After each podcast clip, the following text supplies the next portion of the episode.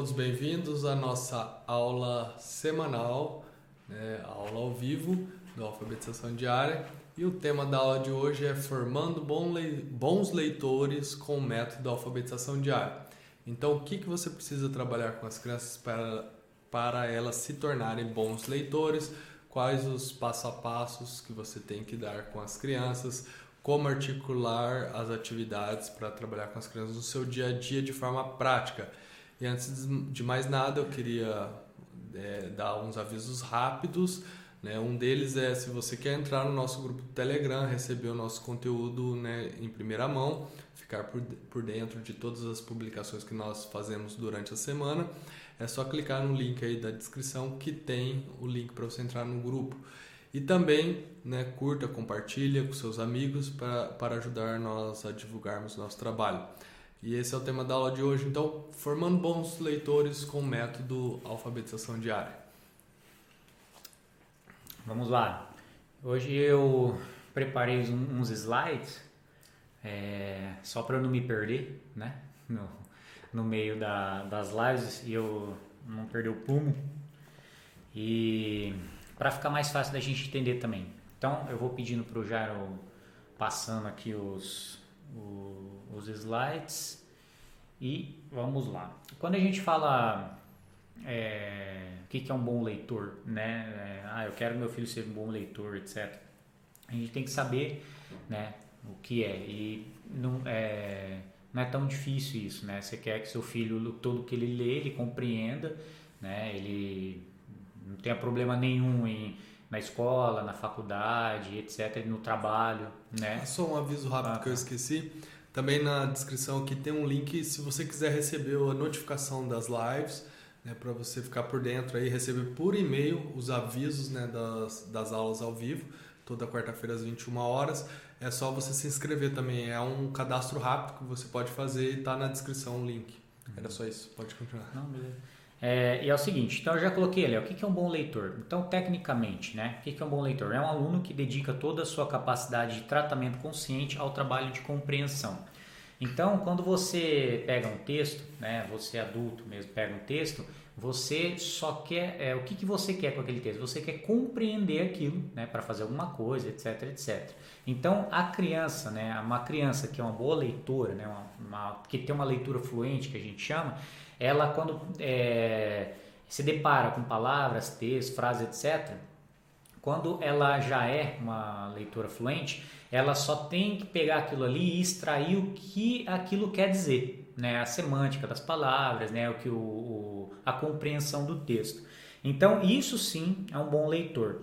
Quando a gente já fala de analfabetismo funcional, né, grande parte do analfabetismo funcional tá, é, se dá por isso, porque a, eles pegam né, os adolescentes, né, a, a, gente vê pelos resultados né, dos do, do nossos testes nacionais e internacionais também. Então, o que acontece? O, a, as crianças, os adolescentes, até os adultos também, eles pegam um texto e como eles fazem um esforço tão grande para tentar ler, é, usar a técnica da leitura, eles não prestam atenção na compreensão daquilo, né, na semântica daquilo, no que o texto quer dizer. E aí eles falham quando tem perguntas, né? Quando tem perguntas sobre aquilo, né? Que geralmente esses testes fazem perguntas sobre os textos, etc. Então, um bom leitor ele compreende o que lê, tá bem?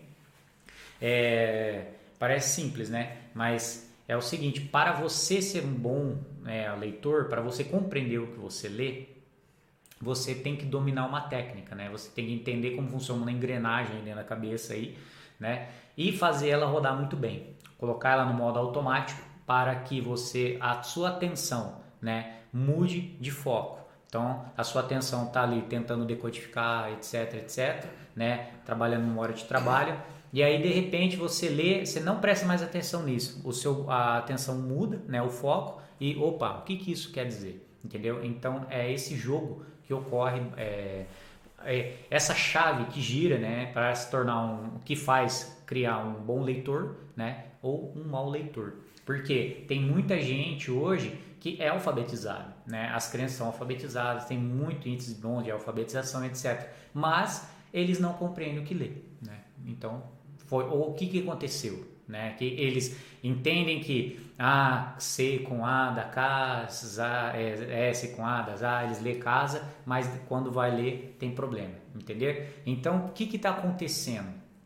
É realmente isso. Como eles tiveram uma má é, formação na alfabetização nesse processo, eles não automatizaram todo o esquema da alfabetização, né? toda essa engrenagem, eles prestam atenção mais nisso, nessa técnica aqui, do que na compreensão. Né? Então, aí, como eles não automatizam, né? eles não conseguem ler as palavras de forma rápida, automática, né? e traz aí o analfabetismo, um do, uma das causas, né? Analfabetismo funcional é isso, tá bem? Existem, é, eles já, já tem alguns testes que eles falam, oh, vou fazer um paralelo aqui, por exemplo, com disléxicos. O que acontece com um disléxico? Ele, ele, te, ele, fa, ele tem dislexia no, no geral é um problema é, é, é um problema né é um é, é um problema que as crianças têm, geralmente, de, de tratamento fonológico.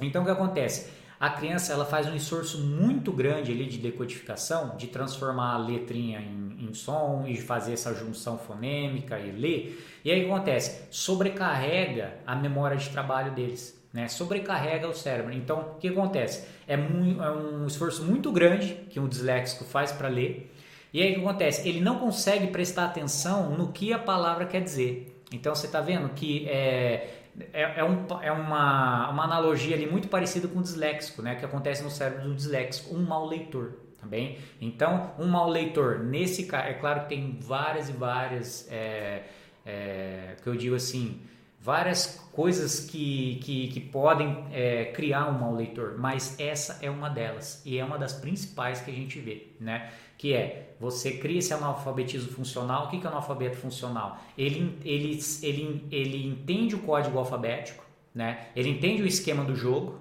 né? ele tem essa função na cabeça dele, mas ele não consegue trazer aqui, deixar isso de forma automática para prestar atenção na compreensão. Beleza? Então, isso é um bom leitor. Ele presta atenção na compreensão do que ele está lendo. Tá bem? E é claro, isso é, vai acontecer assim em níveis diferentes. Por exemplo, uma criança de, do quinto, sexto ano, ela vai prestar atenção em textos simples, né? E aí vai gradativamente é, aumentando a dificuldade dos textos. É claro que você não vai dar um texto super é, difícil, técnico, para uma criança de, do, do quinto ano, não vai adiantar, né? Não vai ler. Então tem que ter essa gradatividade também, né? Essa, esse degrau, né? O que, que acontece? Cada degrauzinho desse, um nível de dificuldade próprio para cada idade. Tem que levar isso em consideração também, beleza? Então, gente, o que forma um bom ou um mau leitor? Nossa, Júnior, você falou assim, nossa, é, analfabetismo funcional, crianças que não prestam atenção na compreensão e sim na parte técnica, lei da leitura, naquele mecanismo. O que está acontecendo, né? O que, que faz isso acontecer, né? O que, que faz uma criança não ler de forma automática uma palavra, né? E prestar atenção no que ela quer dizer e não na decodificação dela. Eu, você quer falar, tá falando? Não, achei que você está falando. O que, que acontece? É, hoje já tem vários estudos que mostram o seguinte, que maus é, métodos, né? Métodos mal elaborados, eu falo assim, métodos mal estruturados, né? métodos que deixam a criança mais à deriva no mar, é, causam muito isso. Né? Por quê? Métodos sem metas, né? metas para atingir, métodos sem. Quando você ali pega um material que ele não tem uma organização gradativa de dificuldade que mostra onde seu filho vai estar daqui um mês, dois meses, três meses, seis meses, etc., causam bastante isso, tá? Por que isso ocorre? Que é o seguinte, hoje existe uma via é, na pedagogia, né? Gente, existe uma via romântica aí na pedagogia que é o seguinte, de que a criança naturalmente, né, ela em, em se você der textos para ela, se você mostrar ter, ter um ambiente que o pai lê, que a mãe lê, se você demonstrar é, historinhas para ela, naturalmente a criança vai é, adquirindo, absorvendo essas coisas, criando vontade de ler, né? E de repente a criança começa a ler, né? Existem métodos que deixam a criança mais à deriva, né? Do que outros.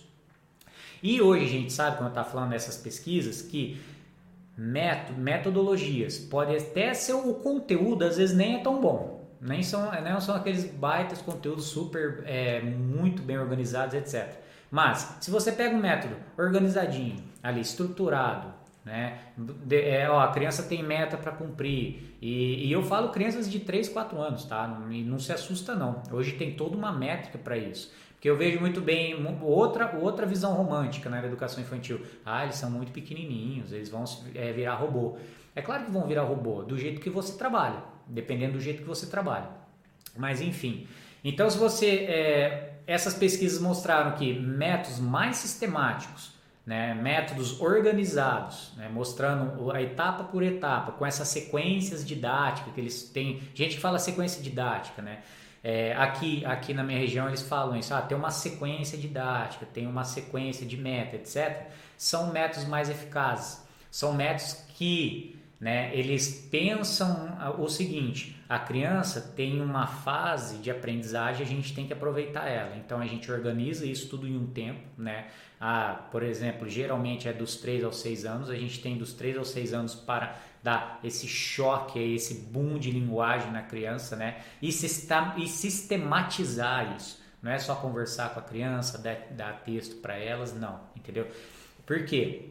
Você tem que sistematizar isso para criança, até a criança percebe que ela está percorrendo um caminho. E isso até motiva, né? Por que, que motiva? Porque ela sabe que ela na quarta-feira, por exemplo, de segunda, terça, quarta-feira, na quarta-feira ela está estudando uma coisa que ela viu na segunda, viu na terça. Então ela começa a ver se ter sentido aquilo ali. E, e é, é, vocês podem até estranhar, né? Vocês falam assim, nossa, mas não é sempre assim? Não, né? A gente, eu já cansei de ver métodos, já vi, cansei de ver práticas pedagógicas que é assim, ah, as crianças têm que aprender é, sobre, por exemplo, ah, sobre consciência fonológica nessa idade. E aí o que acontece? Tá, o que, que a gente vai aprender com ciência fonológica? Ah, tem aqueles exercícios legais ali de é, discriminação auditiva, não sei. Aí trabalha na segunda-feira isso. Na terça, ah, consciência fonológica também, trabalha, por exemplo, consciência silábica. Aí dá consciência silábica. E aí na quarta, trabalha outra coisa. Na quinta, outra coisa. A criança percebe, né? O adulto deveria ter percebido, né? A criança percebe que isso não é sem pé nem cabeça né? Porque ela falou, pô, eu, eu perdi meu tempo lá segunda fazendo tudo aquele exercício, discriminando sonzinhos, pra que agora? Entender? Então, gente... Até é. tem um caso engraçado, uma, uma mãe que utiliza o nosso método, ela veio conversar comigo, né? A gente tava, estava conversa, nós estávamos conversando, daí ela comentou assim, não, que o meu filho fez alguns testes, ele é super dotado e tal, uhum. e então eu queria saber se as, se as atividades têm uma lógica, se se a criança consegue entender para que que serve, porque meu filho ele é muito esperto e, e, ele se ele não perceber que aquilo tem uma utilidade prática, para que que serve aquelas atividades, ele não ele não se interessa. Uhum. E daí é interessante que ela, ela mandou uns vídeos dele fazendo algumas atividades, mesmo ele, é, ele acho que tem três anos, se eu não me engano, e ele é muito esperto mesmo. Ele até parece que é mais velho, assim, sabe? Só que e ele é, é pequenininho. E, e, só que isso que ela estava me falando, essas características, é qualquer criança é assim, né? Qualquer criança saudável que está né, na, nesses é, períodos de desenvolvimento dos 3 aos 4 anos, tal, eles, as crianças elas, elas é, se desenvolvem muito rápido. Né? Você vê um bebezinho, do nada ele está balbuciando. Né? Do nada ele já começa a engatinhar. Então, assim, é muito rápido, eles dão saltos né, de desenvolvimento tanto cognitivo quanto motor muito rápido. Então, e, e essas características que ela estava descrevendo, né, de que se a criança não percebe que tem uma lógica, que aquilo ali tem uma finalidade clara, né, se você não é tão objetivo na hora de aplicar as atividades, as crianças se desmotivam elas ah, e, e, e, como reflete isso no seu dia a dia? A criança não quer fazer, ela não quer fazer, ela chora, né? Tem, então assim tem várias é, dificuldades que normalmente as pessoas passam ao trabalhar com as crianças porque as atividades não têm essa clareza, não têm esse, esses objetivos muito bem definidos, elas não têm um, um método muito bem claro. Então a, a criança percebe isso. Né? Tanto o adulto que está aplicando vai aplicando meio no escuro, né? sem saber muito bem o que está fazendo, para que, que serve. igual o Júnior está falando. Você aplica lá, você, ah, vou trabalhar com ciência fonológica, aplica só atividade de atenção auditiva para a criança começar a discriminar sons.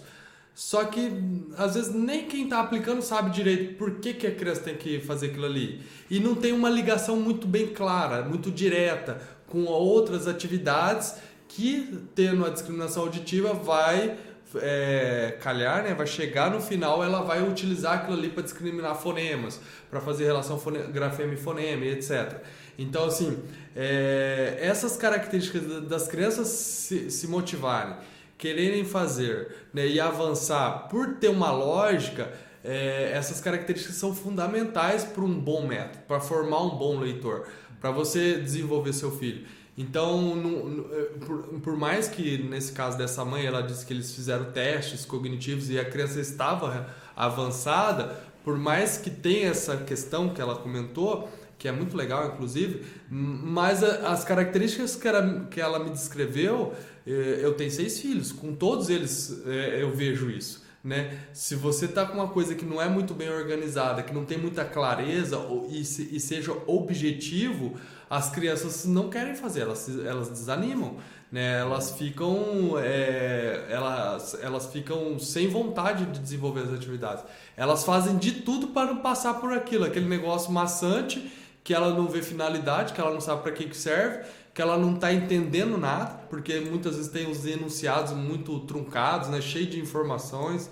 Né? Às vezes eu pego alguns livros didáticos para analisar né? Porque recentemente nós, eh, eu e o Júnior, nós estávamos, nós estamos, né? Na verdade, escrevendo um, uns livros didáticos. Aí eu, eu, pego algumas coisas para analisar, é uma bagunça. É cheio de texto, textos muito acima, né? Que às vezes até para adulto, né? É difícil você entender o, qual é a finalidade daquilo. Né, umas coisas meio subjetivas e crianças elas são muito racionais e muito objetivas. Então, o, o, a arte da educação infantil é você ser prático e objetivo, é você simplificar as coisas. E não se engane, ser simples é difícil. Nós normalmente complicamos as coisas, colocamos muitas coisas no meio, né? nós é, é, sofisticamos, sofisticamos muitas coisas e isso atrapalha o desenvolvimento das crianças. Né? É, certeza. Então, por que, que é, eu coloquei essa. Não é uma das causas, tá? Essa mais. É, Sub, é, quando as crianças são submetidas a métodos né, mal estruturados, mal organizados, é uma das causas, sim, né, de criar maus leitores. Então, é claro que é uma, da, uma das, das características aí de, de, do, da educação infantil, no geral, né? Claro que tem fatores emo, é, emotivos, é, fatores afetivos, é, psicológicos, etc, etc. Técnicos, né? De conteúdo, eu não estou nem falando do conteúdo do método, né? e sim só a organização, o esqueleto né, do método. Então ele tem que ser muito bem, é, os ossos né, desse esqueleto tem que ser muito bem colocados né, para saber onde começa e onde termina as coisas. E, e, o que eu mais vejo, né, eu vejo muitos métodos assim, né, muito dispersos, esses ossos dentro do esqueleto. Tá? Uhum. Você até a intenção é boa, né, mas é, é não, como, não, é como se fosse fazer uma casa, né? Antes de você começar a colocar os tijolos e bater massa, comprar material, você tem que ter a planta da casa, né? Se você é. não tiver a planta para você saber como vai fazer, para onde vai, o tamanho que vai ser, vira qualquer coisa menos a casa que você tem é. na sua cabeça, né? E, e, e, um grande problema é o seguinte, é que isso, é, os, os, como assim, como eu vejo, né? Você de certa forma passa lá dos 3 aos 4 anos, depois dos 4 aos 5, depois dos 5 aos 6 anos do seu filho, né? E, e, meu, 3 anos, né? É muita coisa isso. E aí, quando você vai exigir da criança, ah, agora ele tem 6, 7 anos, ele tem que ser alfabetizado, ele tem que saber o que ler. E aí, quando você vai exigir que a criança lê, que ela escreva, aí você cai aí numa grande armadilha, né? E é exatamente isso que acontece não só da, de, da consciência dos pais, né? Eu vejo muitos professores, muitos pedagogos que entendem assim, ah, agora a gente aqui no primeiro ano, agora está no primeiro ano, tem que alfabetizar. Não, entendeu? O processo de alfabetização começa desde lá do, do, do, do berço, entendeu? E não sou eu que falo isso. Tem, hoje a gente tem muitas pesquisas boas sobre isso, né? Pesquisas robustas com resultados bons que mostram a, a alfabetização começa no berço. No primeiro ano, ó, é, pais aí que já tem crianças de 5 para 6 anos, primeiro ano, seus filhos devem ler, né? Há um consenso aí da, da comunidade científica internacional, devem ler de 60 a 80 palavras por minuto, tá? De 5 a 6 anos, seu filho tem que fazer isso, tá? Há um consenso. Para quê? Para que ele chegue no quinto ano, ele esteja lendo ali em volta de 150 a um pouco mais de palavras por minuto, para que mais adiante ele aumente isso. Porque, gente, quando você pega um texto e você lê de forma é, rápida, né? Não é rápida, uh, né? que não é um maluco, mas eu falo assim, de forma fluente, ritmo, é rápida, com prosódia, etc., você compreende. Porque você está desde lá da barriga da sua mãe ouvindo as pessoas conversarem nesta velocidade aqui. Nós compreendemos as coisas nessa velocidade que nós conversamos. É muito fácil você fazer um teste com o seu filho peça para ele ler um texto e depois pegue umas perguntas objetivas sobre o texto faça sobre o texto. E depois você leia o texto para ele e faça as mesmas perguntas. Você vai ver que o que está acontecendo? Ele está entendendo de forma oral né, as coisas, porque ele já está acostumado a entender as coisas assim.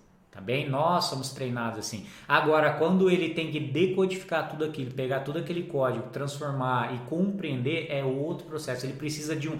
Esse, esse, esse intervalo que tem entre o, o, o, a letra, né, a palavra, até a compreensão dele, que a, a fala já pula esse processo. Né? A fala pula. Esse processo dele decodificar tudo aquilo e compreender é um mecanismo que ele tem que que, olha só, que ele tem que ser treinado e para que fique automático na cabeça. Isso passe de forma tão rápida e automática que ele leia como se ele estivesse ouvindo alguém conversar com ele. Aí ele compreende da mesma forma, tá bem? Então, gente, eu até coloquei uma frase, essa frase nem é minha, né? É do, do professor, é, chama José Moraes, é um baita aí pesquisador sobre a literacia, né? No, é, alfabetização de forma geral no mundo. Ele é super conceituado, um mega pesquisador aí. Ele até fala, ó, é na compreensão que se observa o efeito.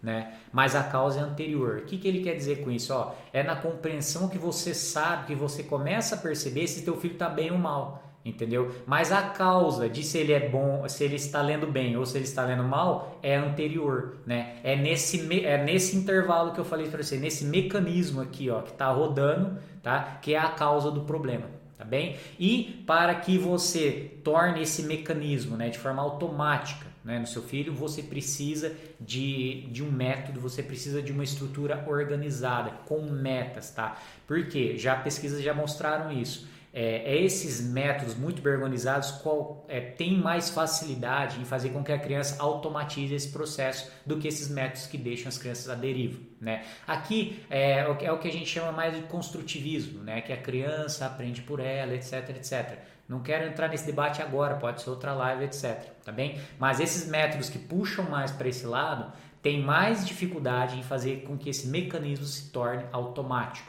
Beleza?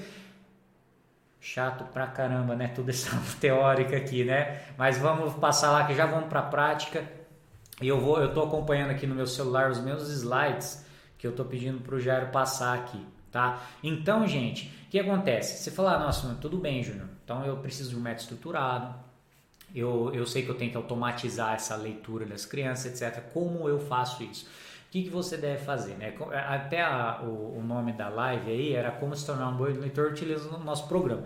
Porque no nosso programa nós fizemos isso, então eu estou usando ele com, com não só, né, muita gente fala vendendo peixe, mas usando ele como parâmetro, né, porque ele tem essa estrutura. Eu criei esse esqueleto, né, nesse método. Então é mais fácil de eu mostrar para vocês. É, então, olha lá, temos lá progressão de atividades. Então o que, que você tem que fazer?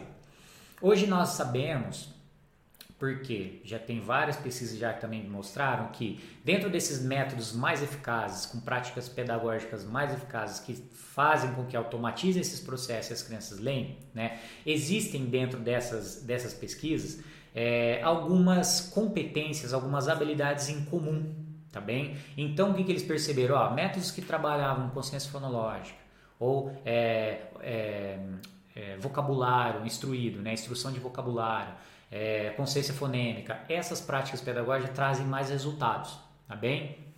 Hoje tem sites, olha que interessante, só um parênteses. Tem sites que eles pegam todas essas pesquisas e fazem e fazem é específico para isso. É muito interessante esses sites. Eles pegam todas essas pesquisas aí que tem no mundo afora e fazem uma espécie de revisão bibliográfica. E, e, fizeram mais ou menos isso, com, com milhares e milhares de estudos já, né? Muito interessante. Até já sempre, já sempre comentei com vocês que eles, nos Estados Unidos, eles criaram aquilo que eles chamam de, é, é, chama Read Panel, eu esqueci National. o nome. É, National, National Read Panel, isso mesmo. Eles fizeram um painel dessas competências. Tem no Google aí, se você escrever isso aí, você vai ver lá as competências. Então, o que, que, que nós, nós devemos fazer? Nós devemos pegar essas competências e aplicar com as crianças. Só que, é, é como eu falei no começo, ah, se você procurar no Google lá, é, consciência fonêmica, atividade de consciência fonêmica, você vai achar um monte de atividade, um monte, um monte, muito legal, né? Ah, legal, parabéns.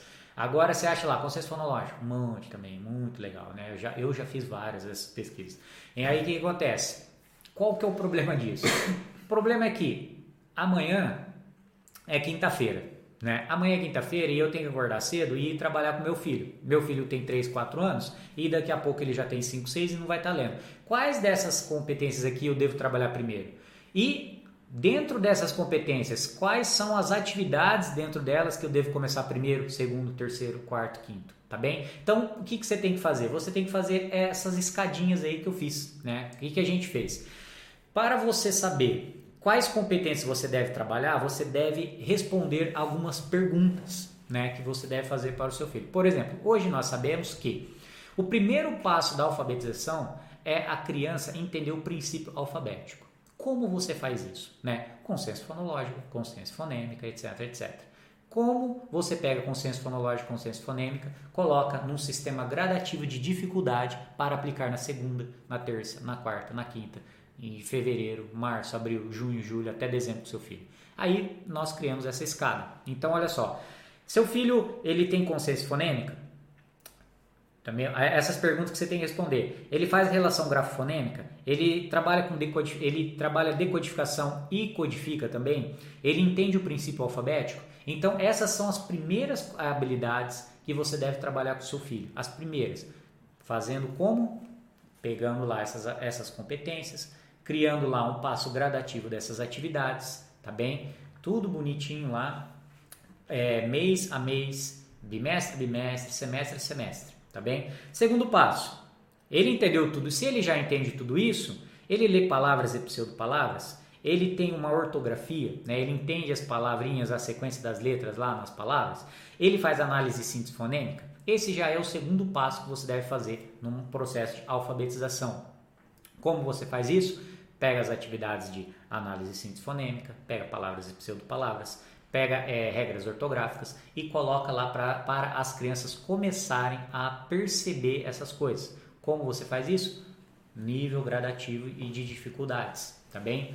Na segunda, mais fácil, no mês que vem um pouco mais difícil, no final do bimestre um pouco mais difícil, etc, etc. Tá bem? Então, gente, vocês estão vendo que você, nós respondendo, nós, ó, eu, eu, eu, é eu, falo assim, na academia, né, na, na, na faculdade, nessas coisas, eu sabia responder essas perguntas, teoricamente, né, de forma teórica. As crianças têm que ler pseudo-palavras, por quê? Ah, para ver se a via fonológica dela está funcionando.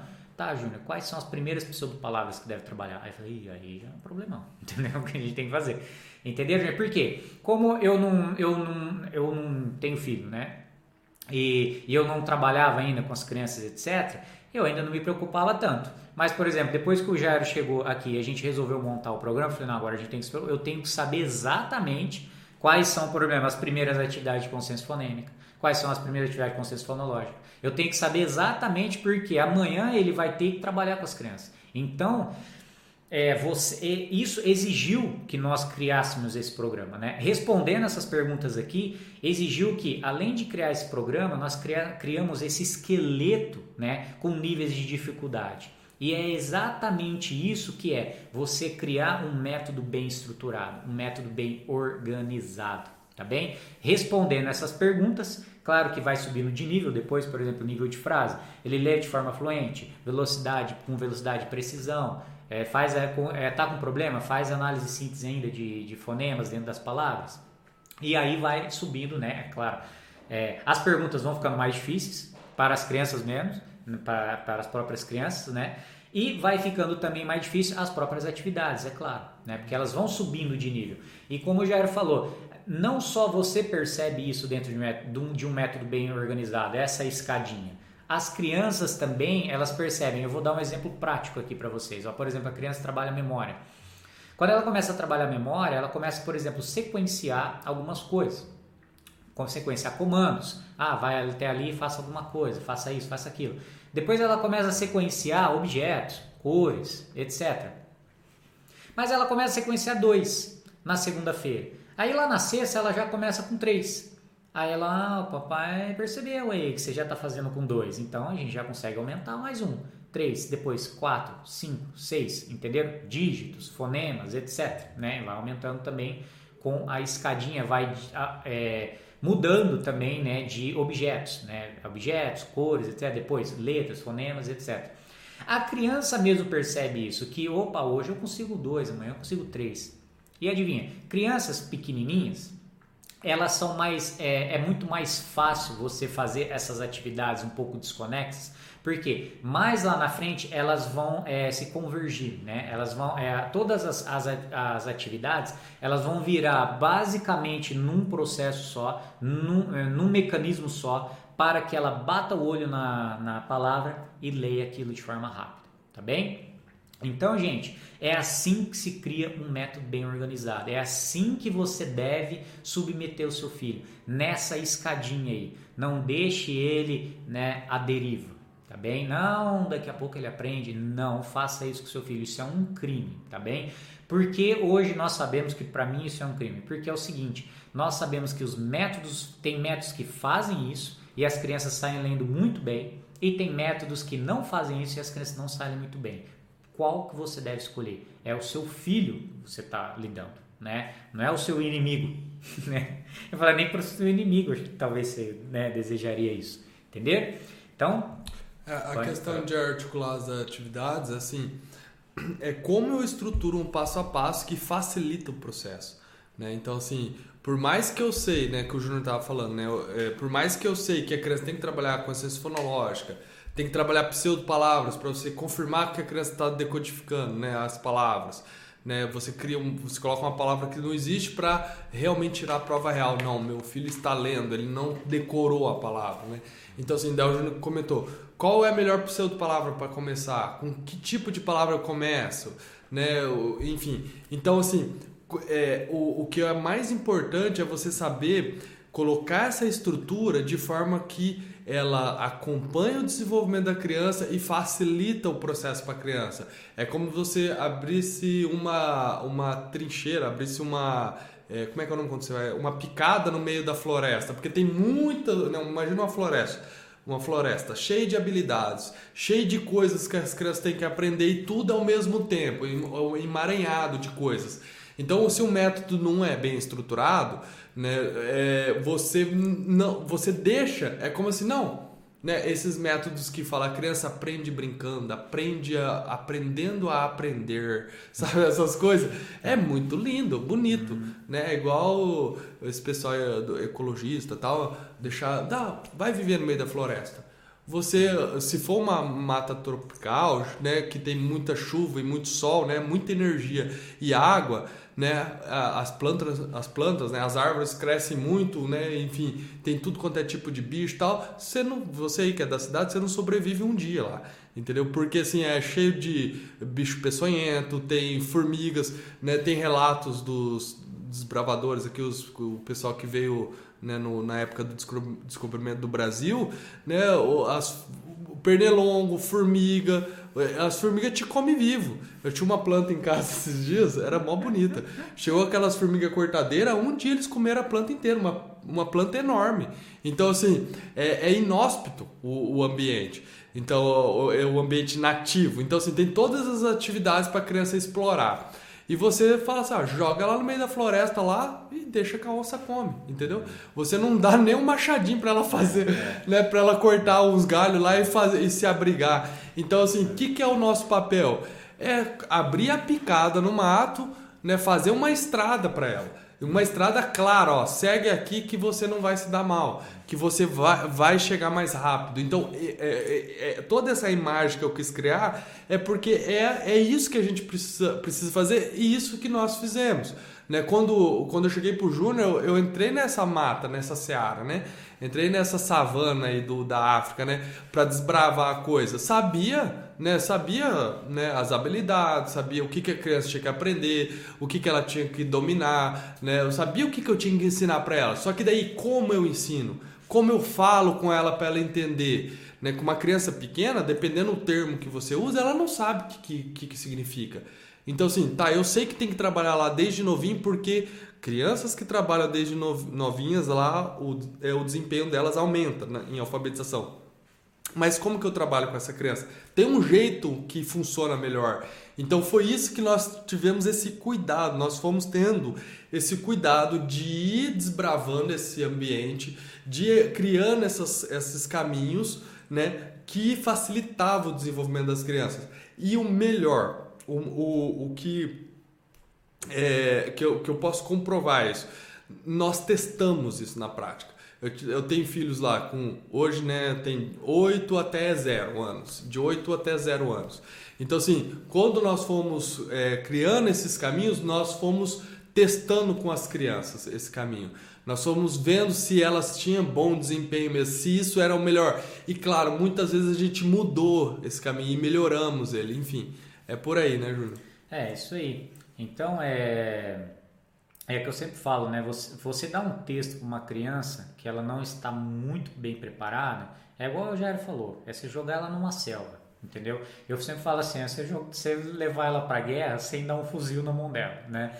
Você fala assim, você tá, você, é claro que ela vai se frustrar, né? Não, não tem como, ela não vai compreender aquilo. E o que acontece? A gente vai levando com a barriga. Né? Hoje eu vejo assim, com esse acesso a, é, a os, os, adultos, né? hoje eu, meus pais mesmo, né? eles fizeram faculdade é, quando adultos, né, quando mais velhos, e eu estudei com pessoas mais velhas, e, e, e aí quando você, você chega na faculdade e, e vê, até nós mesmo, né, a gente já era adulto já na hora que entrou a faculdade, né, e, e pega um texto lá, você vai caramba, a dificuldade para eu entender aquilo ali, entendeu? Então, aí a gente acaba levando, a vida prática vai levando, às vezes você não, você não tem muito esse costume em casa, esses hábitos de, de, de, de ler, de mostrar para criança, etc. Aí quando você vai ver, seu filho vai estar tá procurando um emprego, né? vai estar tá fazendo lá uma entrevista, vai ter que ler um texto, vai prestar um vestibular, e você vai ver, e aí?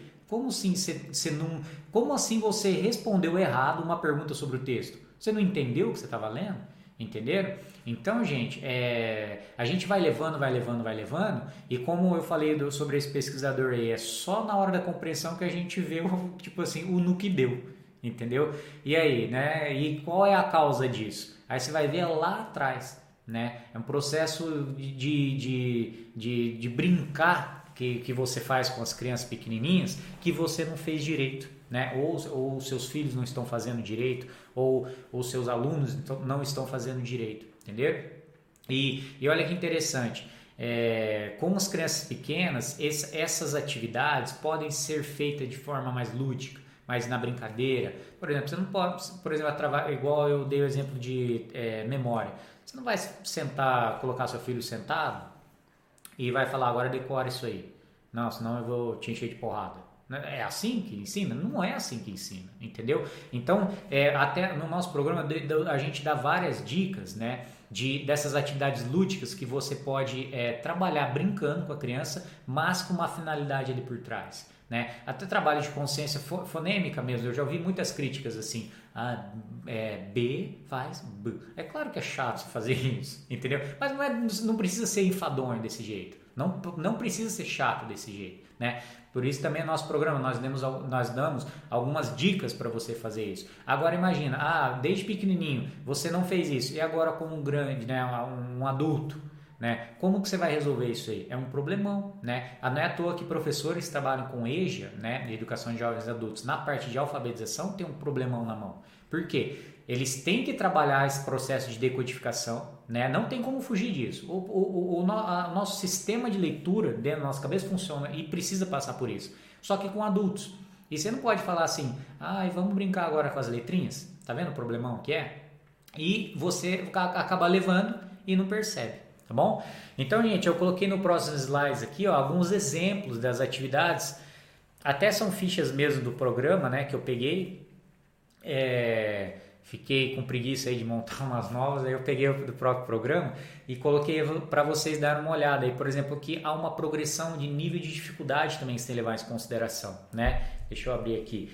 Então, é, além das competências, habilidades que você deve pegar que hoje nós, graças a essas pesquisas científicas, graças a esses apoios, por exemplo, que a ciência cognitiva dá também, que a gente consegue né, achar quais são as melhores competências, você tem que pegar essas competências e colocá-las né, em, em, em, níveis gradativos aí de dificuldade.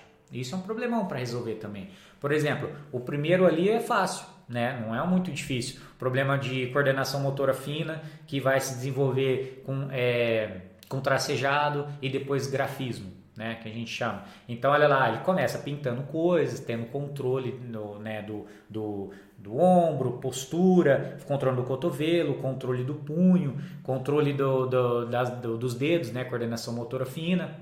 Aí depois você começa a exigir para ele que ele faça tracejados é, mais, é, eu falo assim, mais, não é mais objetivos, mais, mais preciso. mais preciso, exatamente. As palavras, eu tô meio fugindo hoje umas palavras. Assim. Então eles mais preciso. Aí depois é, você começa a exigir que ele faça esses tracejados sozinho, né? Aí ele vai lá fazendo. Aí depois você exige dele tracejados é, mais complexos, né? Por exemplo, é, com é, caligrafia, com letra cursiva, por exemplo. Também tem todo esse processo tem que levar em consideração.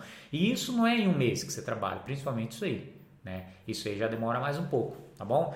É, na atividade de baixo, Tra ó, trabalho de consciência fonológica, por exemplo. O que é trabalho de consciência fonológica? É a criança, olha só que, que doideira, né? É a criança entender que a fala, a estrutura formal da fala pode ser segmentada. Também, nossa, muito interessante saber disso aí. Agora, como que eu pego isso? Falo pro Jairo que tem seis filhos, falo, Jairo, ó, a fala tem que ser segmentada, teu filho tem que ter essa consciência aí, se vira amanhã lá, né? Fala assim, e aí, como que você faz isso? O que, que, você tem que fazer? Você tem que começar a criar uma atenção auditiva, né? Para o seu filho começar a discriminar sons. Primeiro, tá? Então você está vendo que você está preparando o seu filho para entrar na selva? Você não pode chegar e falar isso para ele, ó, oh, filho, a fala, a estrutura formal da fala tem que ser segmentada. Então, ó, você tem que aprender isso aí para ser melhor alfabetizado. Falou aí, entendeu? Então, o que, que você faz? Treina a audição dele primeiro, né? Seu filho não precisa ser o um super músico. Não, mas ele tem que aprender a discriminar sons também. Tá Primeiro, sons ambientes, né? Sons de objetos, etc. Até coloquei aqui o som dos animaizinhos. Depois ele tem que pegar esses sonzinhos e colocar em sequência. Aprender a brincar com sequência sempre, tá bem? Aí ele pega lá um sonzinho que ele discriminou, ah, o sonzinho do avião, o do carro, aí ele coloca o primeiro, o segundo. Ele tem que aprender números ordinais. Ele tem que saber que é primeiro, segundo, terceiro, tá bem? Com crianças pequenininhas você já consegue fazer isso. Ah, esse é o primeiro. Esse é o segundo. Ele não sabe que é um número ordinal, mas quando você fala que é o primeiro, ele sabe que o primeiro vem na esquerda. Ele não sabe que é a esquerda, mas ele sabe que é esse ladinho aqui. É, o, depois, o próximo, ele a, começa a se acostumar com o vocabulário, entender? Ele começa a entender esse vocabulário aí que a gente usa na alfabetização plena, tá bem? Olha lá, aí consciência, depois vai evoluindo, trabalha muito bem discriminação, começa consciência de palavras, consciência de frases. Ele começa a entender que uma historinha todo esse palavreado que eu estou falando aqui, ele pode ser segmentado em palavras. Aí tem lá uns exercícios de, eu coloquei uns exemplos aqui de exercício de consciência de palavras. Você fala três palavras, depois você tira uma para ele perceber que o que você falou não é uma palavra só, não é uma forma fonológica só, não, são três. E uma você tirou, aí ele, opa, tem um buraco aí. Ou você fala uma frase e depois tira uma palavra que tem aqui também, né? Ou você incrementa uma, ó, o que, que tem a mais, o que, que tem a menos. Ele começa a perceber que todo essa, esse barulhão aí, essa música que você está falando para ele, é toda cortadinha, toda picada. Isso só oralmente primeiro, tá? Ele aqui, ó, ele não pegou no lápis ainda, só, claro, para aprender a letrinha A lá, etc. Também, isso tudo oral, tudo brincando, com historinha, com poema, com música, tá bem? Não é, senta aí, vamos aprender consciência de palavras. Não, não é assim, tá bem? Ó, consciência silábica. Aí depois disso ele aí você começa a diminuir, né? Ah, veio para palavras, agora ele tem que entender que essa palavra pode ser picada também, né? Consciência trabalho de sílabas, né? Aí tá lá com palmas, brincando, etc. Vocês estão entendendo? Então não é, ah, vamos aprender consciência silábica agora. Não, vamos lá, vamos bater palma para o macaco. Macaco. Quantas palmas batemos para o macaco? Três. Nossa, isso aí é três sílabas, entendeu? Tem todo um jeito aí, né? Toda uma didática que dá para você adaptar, né, para as crianças. Próximo é, eu só eu não coloquei todas é, todas as competências porque é bastante coisa, tá? Vai ficar muito extenso. É, a gente já vai, vai ficar umas duas horas aqui. Então, mas por exemplo, aí coloquei outra aqui, é essa aqui de cima é consciência fonêmica. Já como você começa a trabalhar consciência fonêmica, tá? Você viu lá, trabalhando consciência fonológica, consciência fonêmica. Ó, crianças que têm consciência fonológica, elas não são alfabetizadas. Crianças, as crianças têm que entender como funciona o código alfabético. Elas só conseguem entender isso a nível fonêmico, né? Quando elas estão trabalhando consciência fonêmica. E isso você começa a preparar a criança desde lá de consciência fonológica. Ela vai entendendo essas, essas, é, essas brincadeiras com sons, tudo oral, tudo brincando ali, vai separando, vai cortando, etc. Daqui a pouco ela está fazendo a nível fonêmico. Tá? O que é nível fonema? O fonema é uma representação dessa articulação do nosso aparelho fonador aqui que a gente faz. Tá? Isso, é, isso é, um, é um termo técnico, mas basicamente é o sonzinho da letra. Tá bem? É que é, tecnicamente, né, na minha academia, não é o certo. Mas a gente fala é o sonzinho para criança, né? A gente não vai falar, nossa, o fonema é a articulação. A gente nem fala fonema para as crianças, gente fala o sonzinho da letra, tá? São crianças pequenas, elas não estão na faculdade, né? Então, qual que é a palavra? As primeiras atividades. Relação grafo-fonêmica. A criança entender que aquele símbolo ali, né, tem um sonzinho, ou tem dois. Ou aquele sonzinho tem mais de dois, três símbolos que representa ele. Também. Como você começa a trabalhar essa, essa relação grafo-fonêmica? Ainda é que aqui não dá para mostrar, mas por exemplo, você começa com dramatizações de fonema. Você começa a brincar com a criança dela imitar um sonzinho, por exemplo, do vento. O que, que é isso? É o sonzinho do F. Entenderam? Então, antes da criança fazer essa primeira atividade aí, relação grafofonêmica que tem aí, que eu mostrei, ela já está trabalhando essa dramatização, essas onomatopeias que tem nos poeminhas, nas músicas. Então, ela já consegue articular. E é articulando, ela consegue distinguir já há vários fonemas. Né? Ela já começa, opa, esse sonzinho do vento é diferente daquele da abelha. Né? Os, entenderam? Aí ela já começa a fazer essa diferença. Uma criança, eu estou falando isso criança de 2, 3 anos. Né? Parece uma brincadeira bem boba, mas criança de dois, para uma criança de 2, 3 anos é muito legal, muito interessante. Eles gostam de fazer isso. Aí, o que acontece? Qual o próximo passo? Você come, como fizemos lá, lembra que eu dei o exemplo lá de sons ambientes? Você também começa a colocá-los em sequência. Ainda não, nem, nem precisa formar palavras ainda. Só colocar primeiro, segundo, o, i, o, i, entendeu? Encontros vocálicos, né? Começa com dois, depois com três. Depois você pula para atividades já de análise e síntese fonêmica. Análise e síntese fonêmica é você dar o sonzinho, por exemplo, você dá o za. Aí a criança tem que falar assim, nossa, é o z e o a, za. Entenderam? Você começa a, ela começa a analisar. Olha só que interessante. Ela não estava analisando lá desde o começo a frase, analisando o que? Em palavras analisando as palavras em sílabas, agora elas estão analisando as palavras em fonemas. Entendeu? Analisando e sintetizando. Porque você pode falar assim também, né? Pode não, né? Você deve fazer, como tem no nosso programa. Za. Aí ela z a. Depois você fala assim, z a, ela za. Sintetiza e analisa. Entendeu? Tem todo um processo. Mas como falei para vocês, se você procurar lá na, na, no Google, ah, atividades de consciência fonêmica, Tá? Aonde você encaixa isso aí de em todo o processo? Entenderam? Então vocês também que vocês têm que preparar, você vem preparando a criança para uma, uma atividade específica da alfabetização, tem todo um caminho. É tudo é, é muito específico mesmo, né? Mas é claro, a gente, a gente é, é o meu trabalho, é o nosso trabalho, né?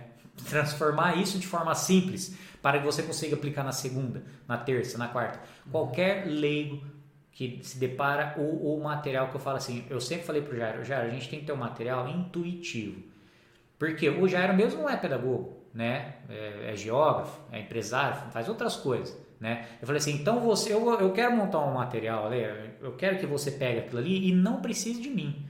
Algumas, alguns detalhes ali, se precisar, eu faço um vídeo para você, alguma coisa. Que é o que a gente fez basicamente, né? Uhum. Tem os vídeos lá de orientação, qualquer é coisa, os guias, né? os guias de aplicação. Uhum. Entenderam? É, até o Júnior falou as dicas, que nós damos dicas, é, são guias bem práticos, né? Que ele mostra as atividades, fala assim, ó, se, o melhor jeito de trabalhar essa atividade é assim. A finalidade dela é tal, o jeito de trabalhar é esse. Você tem algumas variações, mas você trabalhando assim funciona melhor. Isso foi é. testado e com uma coisa muito prática, um, uma, um guia, né, que é uma videoaula de 15, 20 minutos, você resolve um monte de coisa, sabe? Várias semanas de atividade você já é. sabe como aplicar. Então é uma coisa muito simples que e é simples de propósito, porque assim, não precisa ser um especialista, não precisa ser um ter um PhD, fazer uma pós em é, psicomotricidade, uma pós em neuropedagogia. Não precisa nada disso. Tá Ele tá me zoando porque eu fiz essas poses. Não, mas você fez Não, pra, eu sei, eu tô brincando. Pra chegar ah, nesse é, ponto. Porque é. assim. Não, é meu trabalho. O, né? o difícil é simplificar. É. Fácil é complicar as coisas. Falar bonito, falar né, é. em termos científicos, genéricos ou específicos. Só que no dia, na prática, com a criança, você não saber o que fazer. E, isso é um problema. Né? Você sabe tudo, né? que é o que aconteceu comigo. Eu fui ler artigos, conversava com meus amigos que eram muito bons né, em pesquisas científicas. Né? Nós conhecemos, né, Júnior, professores né, que já, já têm 60, 65 anos é, de idade e trabalham com, com pesquisas né, na área de educação há 30 anos, né? já têm filhos adultos. E, e, isso muito legal, né? É, as descobertas, né? o que funciona, o que não funciona, só que no, na hora de colocar na prática é outra história. Aí então assim, como que nós resolvemos isso, né? Dessa forma. Então assim, uma sequência clara, objetiva, simplificada, com guias mostrando a melhor forma de aplicar com as crianças para que você consiga resolver no seu dia a dia, sem ficar perdendo tempo né, estudando, procurando atividade, etc. Né? É. Não, com certeza. É, até nos guias eu, eu, eu falo assim, ó, você tem que saber bem um enunciado da atividade. Você sabendo falar bem um enunciado, né, que é o que a atividade faz, a criança entende, ela faz, ela, o, o, nosso programa é, é uma coisa que isso aí a prática pedagógica me deu bastante. Assim, a criança tem que entender um padrão. Né? Ela entende um padrão de atividade, ela deslancha. Aí você só vai aumentando o nível de dificuldade desse padrão. Por exemplo, o de baixo ali, ó, atividades de orientação espacial. A primeira atividade é para ela pintar ou de cima ou de baixo. É para ela ir se acostumando né, com esse vocabulário, em cima e embaixo. Por quê? De acordo também com essa prática pedagógica, e a gente sabe também que as crianças mais para frente têm problema, por exemplo, na escrita, com espelhamento de letras, essas coisas. Esse tipo de atividade faz com que ela se acostume com o vocabulário, que na hora que ela tem esse problema, você corrige de forma mais rápida. Você não perca tempo com essas coisas. E, e é engraçado que, é, é, por exemplo, espelhamento de letras mesmo. As, os pais ficam super apavorados, né? Parece que o filho virou um alienígena. Escreveu o P pro lado errado, né? Eu falei, não, calma. E, e isso eu sempre explico, né? Que é normal a criança passar por isso. O processo no cérebro da criança é, ele, ele é normal ele, ele abstrair né, a letra e causa essas dificuldades. Mas rapidinho, se ela entende o que esse vocabulário que é em cima, embaixo, para o lado, para a direita, para a esquerda, etc., ou para um lado para o outro, ela já resolve. Então, por exemplo, é, esses padrões de atividades ali mais para frente em orientação espacial que eu coloco, né? Não coloco muitas até ela entender mais ou menos isso. É o seguinte, ó, as duas últimas ali são dois padrões de atividades com níveis diferentes. Por exemplo, o primeiro é você, você dá as cores. É, é o mesmo padrão com nível diferente. Isso, é. Você falou são, são ah, dois padrões. É. é. então. É o, então, mesmo padrão, meio... é o mesmo padrão com níveis diferentes. Isso, estou panguando aqui hoje. Então é o seguinte: o que acontece? No primeiro, ela tem que seguir as bolinhas. E aí, caso ela erre no primeiro, você vai falar assim: não, não é para esse lado, é para cima, ou é para baixo, ou é, ó, essa bolinha aqui, ó, não é a verde, é a azul, então ela tá do outro lado. Está vendo? No outro, as bolinhas não têm cores. Mas o que, que eu coloquei ali? Para um lado eu coloquei azul, para o outro lado vermelho. Entendeu? Só para orientar. E no outro, é uma atividade também que, além de orientação espacial, trabalha bem memória. Então você pode, nesse tipo de exercício, você fala assim para a criança: ó, para cima, para cima, é, esquerda, sei lá, esquerda e para cima, vamos supor. Ela não sabe ainda que é esquerda, então o que, que você fala? Você fala azul. Então, para cima, para cima, azul, para cima, vermelho. Vocês estão entendendo o que vocês estão fazendo? Que na verdade você só está trocando o azul pelo esquerdo e direita. Ela, ela, o que, que você tem que entender? A criança ela tem que ter uma noção de lado, uma, uma ele é, é, o que a gente chama de introdução ao espaço euclidiano também. Ela tem que ter uma noção de profundidade, de lado, né, de esquerda, direita, para cima, para baixo, etc. Quando é, é, isso é o mais importante. Depois você só vem e nomeia essas coisas, né? Ah, você está vendo que para onde você está indo? Essa é a tua esquerda. É que a criança ela não tem maturidade ainda, né, corporal, para entender o que é direita, esquerda, lado, etc. Tá? Mas o que está acontecendo? Você já está dando nome aos bois. De repente, quando ela tem mais maturidade, né, ela, opa, é isso aí que é esquerda e direita. Tá vendo aquele azulzinho que eu ia pro meu pai falava azul? É aquilo lá era minha esquerda, aquilo lá era minha direita, tá? Isso paralelo, isso nem é a intenção ainda da atividade, mas isso acaba ajudando. A intenção da atividade que eu falo é a criança se acostumar com esse vocabulário. Ó, vai, ó, labirinto também é para cima, é para baixo, é lá no meio, é para é para é para esse lado aqui, é para outro lado aqui. As crianças até 5, 6 anos, eles não entendem mesmo que é muito esquerda e direita. Então eu falo sempre lado, ó, é para esse lado aqui ou para esse lado aqui. Aí eu dou ou eu dou cores para os lados, ó, pro lado azul, pro lado vermelho, para ajudar isso. Depois que ela está mais madura, etc, você vai lá, dá o nome aos bois, pronto, resolveu já esse problema já de lateralidade aí pro seu filho. É claro que o professor de educação física vai dar um auxílio muito maior nesse processo, né? Ou de psicomotricidade, igual o Jair zoou, que vai dar muito mais auxílio nesse processo do que o professor. Mas isso já é um auxílio, tá bem? Já ajuda. É. Mas a intenção, né, é outra. Mas eu só é. quero mostrar, eu só coloquei essa atividade para mostrar para vocês assim que dentro de um padrão, ela vai subindo de nível de dificuldade. É, é tem no método, tem um caderno de psicomotricidade, apesar de eu estar falando aqui, é com as principais atividades que dá para desenvolver com as crianças. Claro, você pode criar muitas variações dessas atividades, mas assim o fundamento da psicomotricidade tem lá um caderno com os exercícios é, dividido por idade que você pode desenvolver com as crianças. É muito legal porque você faz isso brincando com as crianças. Né? Então amarra uma fitinha, igual tá ali, uma fitinha, é meio rosa aquela cor ali, né? É que é um vermelho degradê, ficou meio rosa. Uhum. Mas é um vermelho, uma fitinha azul. Aí você joga assim e fala a cor. A criança tem que pegar com a mão que tá a fitinha. Então ela já vai conseguindo também distinguir. E depois você faz a atividade em ficha, né? Na, na atividade no papel ali, só para tirar a prova real de que a criança realmente entendeu.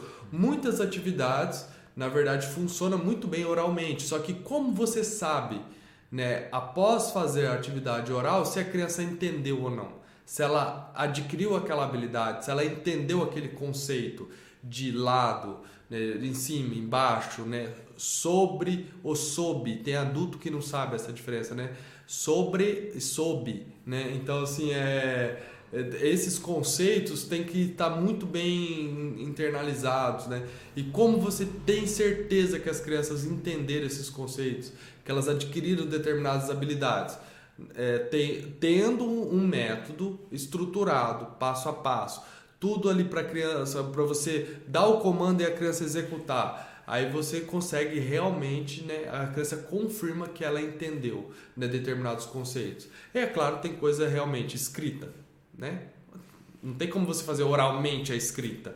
Né? A criança vai ter que escrever no papel, então né, você já treina no papel mesmo. Né? Mas algumas coisas que são consciências, né, é, atenção auditiva, tem que ser praticado oralmente. Né? a oralidade é a base da alfabetização. Isso é uma coisa que eu gosto sempre de repetir. Toda a base da alfabetização né, nasce na oralidade. Então, quanto mais você trabalha essa base, com música, poemas, leitura em voz alta, né, o que a gente chama de literacia, é, com é, trava-línguas é, e etc., quanto mais é, for, for fomentado né, e consolidado isso, melhor a criança vai se desenvolver na, na, na alfabetização, porque a alfabetização nada mais é do que é você pegar essa oralidade e formalizar ela, né? Tipo, o que eu falo eu escrevo assim, né? Então, a, a, a alfabetização, o papel da alfabetização é você é, conseguir extrair da oralidade uma linguagem formal, que te, depois entra a gramática tal, que tem né, a, o, quando, consenso, né, quando cria né, as normas da gramática, etc. Né? Tem, tem coisas que nós... Por que, que nós escrevemos casa com S e não com Z? Né? Isso foi, foi criado, foi normalizado a língua. Então a língua foi criou, criou uma norma, né? Foi criada uma norma que nós representamos o A com, e, com esse símbolo. Por que, que é assim? É uma convenção, né? Isso é cultural. Nós criamos, né? Isso, né? Nós formalizamos a língua falada numa escrita. Então a criança tem que entender isso. E como ela entenderá melhor isso, né? Ela entenderá melhor isso se ela tiver essa base da oralidade muito bem trabalhada. Se ela já falar bem, tem a modelagem de linguagem é, é, para fazer com as crianças. Né? Como você modela a linguagem das crianças? Falando com a criança, horas. Não tem outro jeito, né? Tem outro jeito, Júlio? Ah, tem na porrada. Tô brincando. Não, é, é se, mas é isso mesmo. Se você colocar ela na frente da TV, ela não vai aprender da, do, da forma é, com a oralidade. Né? Nós sempre falamos sobre isso, se você quiser, é, tem sobre até uh, lives sobre isso, né? A, a influência do. É, essa tecnologia é inimiga da alfabetização, né? Eu lembrei isso, do tema. É, é, então lá nós falamos muito sobre isso. Por que, que uma tela não, não ensina a criança como você ensina ela conversando e etc, né? Ou fazendo leitura em voz alta. Então, assim, é, é, as atividades servem muito bem para você tirar essa prova real, que as crianças realmente aprenderam, né? É, com certeza. É, muitos pais, é, e eu já, isso, até essa semana, conversei com os pais que têm filhos em escola, né? E eles, é, e eles começaram a falar assim que, eu falei, tá, e, e eles começaram a falar como que o filho, a, o filho era é, se desenvolvia lá na escola tal. E eles não sabiam falei, tá, que legal. E o que, que ele faz lá? Tem um material? Não, sei, não, não tem nada não. Falei, tá, mas tem algum método? Não, não, a gente não sabe, eles não falam. Né? Eu falei, como uhum. assim não fala? Eu falei assim, e, e, você não pergunta? É seu filho, né? Você tá deixando seu filho. Eu falei, você sabe que seu filho vai ficar o ano inteiro lá, né? Quantas horas por dia vai ficar? Eu falei, louco, essas coisas você tem que saber né? Então é essas isso que o Jair está falando, essa esse jeito de criar essas métricas, né? Essas avaliações, esses diagnósticos é dessa forma, ajuda bastante, né? É brincando, brincando ali, observando, é em, em algumas fichas, né? Dá tudo tudo dá para você metrificar, né? Dá para você criar essas métricas, nem sei se existe essa palavra, hein? eu acho que eu inventei, metrificar, metrificar né? Criar essas métricas Criar, é, e você observar. Porque hoje há vários consensos, né? Falar, ah, as crianças hoje, por exemplo, eu falei das palavras por minuto, né? Ah, eles tantos dígitos de, em memória. Tem tudo isso tem uma métrica já, né? E tem lá a média. Então, é, se tá. Até, por exemplo, se você leva o seu filho. Até esses dias eu baixei um aplicativo lá sobre é, é, esqueci Kinedu chama e, e, e, bebezinhos têm essas métricas uhum. ah ele não consegue é, apoiar o pescoço, né? Então essas métricas observáveis, o pediatra faz isso, né? E, e tudo no aplicativo. Qualquer mãe que olha aquilo ali sabe se seu filho está numa média ou não. Se tiver, opa, não tá, pode levar um pediatra ou procurar ajuda, né? E por que crianças de 3 ou 6 anos não?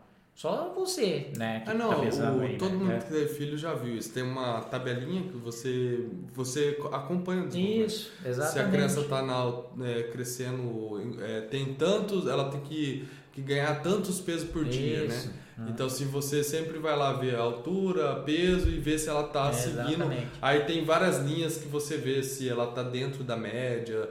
Tá muito, se tiver muito abaixo, você já pode começar a se preocupar, ver né? Porque ela tem que ganhar tantos pesos por dia, tem que crescer tantos por dia. Exatamente. Então, então para vocês terem uma ideia, a alfabetização é assim também. Tem tudo isso, tá bem? Você tem que ficar esperto, porque é, não deixe seu, seu filho resolver isso quando ele for pré-adolescente, adolescente ou adulto. Resolva isso no, no, que a gente chama de janela de aprendizagem, dos 3 aos 6 anos. onde o cérebro da criança, ó, o cérebro da criança até os 5 anos, 5 anos e pouco, ele já está 90% formado. Né? Olha que interessante. Quase todo o cérebro do, do, de uma pessoa está formado até os 5 anos. 5 anos e pouco. Entendeu? Então, porque ali há uma plasticidade cerebral muito alta. E não perca essa plasticidade cerebral. Por isso que eles aprendem muito rápido. A, a gente já fez até live sobre isso, já conversamos sobre isso. A fase dos três ali, dos dois aos, dos dois aos seis, dos dois aos sete anos, é uma fase que a criança exige aprendizagem. O, o, sofrimento da criança em relação a essa, fa, em relação a essa fase, é o, olha só que interessante. No que, que a criança sofre, né? qual que é o foco ali do sofrimento da criança? É em relação ao sucesso ou fracasso do que ela aprende ou não. Entendeu? Então tudo está conexo ali, né? Com esse desenvolvimento, igual o Jair falou, com aprende, aprender uma linguagem que ela está aprendendo, né? Pegar essa, essa língua materna dela e etc. e formalizar. Aproveitem essa, essa fase. Beleza? Ah, olha que legal, Júnior. E essa mãe que o Júnior tava falando, ela disse que se sentia mal porque ela parecia o fiscal da escola. Ah, é verdade. Não é que ela não tava nem ela, queria saber, só que sempre, não, mas as crianças não precisam. E olha, as crianças não precisam, né? Elas não principam, sei lá. É. As crianças não precisam é, porque elas são pequenas. E olha que interessante, tudo tem uma métrica, menos nós, a gente não tem, né? É. Ninguém mede o que a gente faz ou não, né? Não. né? É muito é, cômodo isso, né? É, claro não é que cômodo. Olha não. que engraçado, até o crescimento da criança, o tanto de peso, tudo, tudo tem uma métrica, né? Você vai lá, é, sei lá, é, choveu muito, eu quero saber se o solo está encharcado. Você vai lá e mede, tem como fazer o balanço hídrico, você vê o tanto de água que tem por metro cúbico ali do solo, né? Tudo você consegue medir e ver se está a mais ou a menos, né? E menos da pedagogia, né? Olha que lindo, né? É. Tipo, é. é. os intocáveis. Ninguém pode falar se, se eu estou conseguindo ensinar bem a criança ou não. Então... É, eu, eu vou defender aqui a minha classe.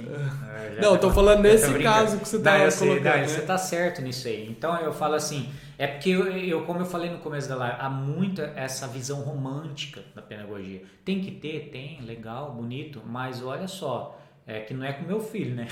com o seu filho. Mas eu falo assim, mas dentro dessa da educação infantil tem sim, é, é, um, é um defeito mesmo, né? Que eu não, eu não falo todo o universo da pedagogia, mas é um defeito uma pessoa não pegar lá o que eles descobrem, né? O que a academia descobre, o que essas grandes descobertas descobrem, vou fazer o que a gente fez, né? É um defeito você pegar aquilo, opa, olha lá, descobriram lá que as crianças têm que fazer aquilo, aquilo em determinado período pega aquilo, como eu faço a criança desenvolver isso ali na prática. Esse é o papel do pedagogo. Entendeu? Nós temos que ter essa conexão com a academia. Né? A prática tem que estar ligada com a, a ciência. Né? Então, não pode ser assim, ah, deixa esse pessoal maluco lá descobrir e eu me viro aqui. Não é bem assim tá bem? Então tem que ter essa conexão e é isso que a gente faz. É que eu falo assim, eu realmente era um pouco mais acadêmico, né? Estudar, apesar de eu ter, eu sempre trabalhar, né? Trabalhei, trabalho já 10, 11 anos agora com educação infantil, alfabetização.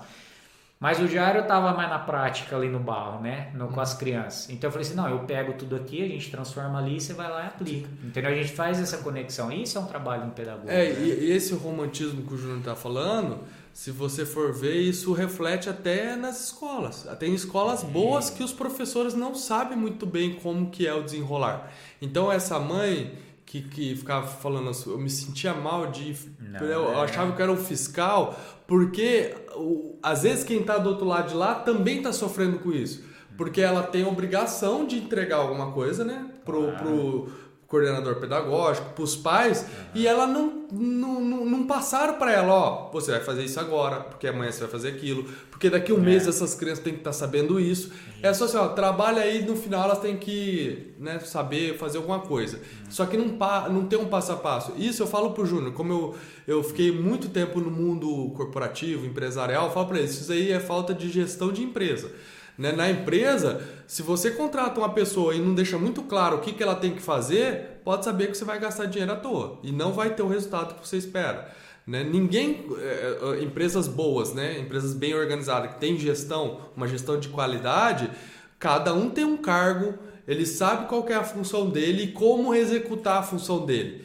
Né? E, e, isso não é papo assim do, do mundo econômico, né? capitalismo malvadão, não. É para as coisas funcionar bem. Você não quer ser bem atendido quando você vai num restaurante, num supermercado, né? num hotel. Você quer chegar no hotel e tá a, a, o, a, o lençol sujo? Ninguém quer. Você chega lá, tá um lençol sujo, que você sabe que alguém já usou aquilo ali, tá um mês ali sem lavar, você não quer. Então, assim, como que você chega num lugar e tá tudo em ordem? Tudo funcionando muito bem. Se quem está lá fazendo as, essas atividades, né, né, a camareira, o recepcionista, todo o, todo o organismo da empresa, cada um tem sua função e sabe como fazer sua função e qual a finalidade dela e o jeito de fazer. Então, não é diferente na educação. Né? Cada fase tem sua função né, que vai ajudar lá na frente, que vai influenciar no resultado lá na frente. Para você não chegar lá na frente e ter uma cama suja, né? Para você não chegar lá na frente ter uma criança que às vezes sabe decodificar, mas não entende, porque não está muito bem automatizado. Então é isso, né, Júnior? Não, com certeza. É, e não se sintam fiscais, não. Eu falo, é, eu garanto, eu garanto que o, por exemplo, o pai é, é muito mais fiscal com o carro porque o pai leva o carro no mecânico, né? Chega lá e o pai, o, pai chega lá, o mecânico assina a matrícula, sei lá, entreguei o carro aí volta, ah, depois eu busco aí, vocês viram aí, terceiriza, não, ninguém faz isso. O que aconteceu com o meu carro aí? Quanto que vai ficar? Por que, que essa peça é cara desse jeito aí? Tá vindo da onde? Essa peça é Xing Ling, né? É, do, é, da, é da concessionária? Então você é muito mais fiscal com coisas do seu dia a dia, do carro, etc., com eletrodoméstico, do que com seu filho. Né? Uhum. Olha só, eu, aí eu falei para ela, não, você não é fiscal não, você tem que ser chata mesmo. Eu falo, se eu fosse pai, eu ia sentar do lado do meu filho lá, lá dentro da sala, lá, ficar do ladinho é. dele ali. Eu quero saber como que é esse negócio. Não, tô brincando, tô exagerando, não, mas, é mas pensar, tem, né? tem que... É, o, tem é que proporção, senso de proporção, claro. né? Tem, é. que, tem, que, tem que saber. Eu falo, na hora de você fazer matrícula, né? Se você colocar para mães e pais colocam o filho na, na escola, faça essa pergunta: oh, vou deixar meu filho aqui? Tá, mas ele vai ficar quatro horas aí. Final do dia, o que, que, que, que ele vai fazer? Ah, no final de na, na semana. Talvez ainda é exagero final do dia, né? Final do mês. Daqui dois meses. Eu tô pagando dois meses. O que que meu filho... E, e duro que, né? Caríssimo, né? Ela falou, paga a escola. Coisa assim, absurdo. E aí, final do bimestre, final do ano, o que que meu filho vai estar diferente? Porque eu tô investindo tanto, né? Na educação dele. E vocês vão ter que dar um retorno. É claro que a educação, gente, a gente lida com crianças, com seres humanos, é claro que isso tem uma, uma, é, uma variação né, de resultados, etc. Mas nada muito fora do normal, porque se sai muito fora do normal, aí sim você vai precisar de ajuda especializada, psicopedagogo, fono, etc, etc. Sim, sim. E a escola também tem que perceber uhum. isso, né? Você, principalmente, a escola também. Uhum. Então, é tudo dentro de um parâmetro né? Uhum. Você consegue fazer isso. Então não se assustem em ser fiscal. É, é e hoje muitas coisas que, que precisam dessa, desse conhecimento especializado para resolver é por, por deixar a coisa degringolar, né? A coisa des, desencarrilhar. É. Então, assim, por não trabalhar bem, por trabalhar métodos equivocados, trabalhar de maneiras né, equivocadas, acaba criando certos é, dificuldades de aprendizagem, né? Na, na verdade, isso é sabido já hoje, que tem muitos casos que é né, muitos métodos que criam dislexia, né, cria, é dislexia adquirida, essas coisas. Né? Isso, né? Então, vamos nessa, Júnior, que já, já, deve já, já foi bastante. Então, obrigado a todos por assistir. Quem tiver interesse e quiser saber mais sobre o nosso método, clica no link aí da descrição, que está tudo lá para vocês. Né? Tirar todas as suas dúvidas e ver todos os detalhes. Então, obrigado a todos, Deus abençoe vocês, um abraço, até a próxima aula ao vivo, quarta-feira às 21 horas. Tchau. Tchau.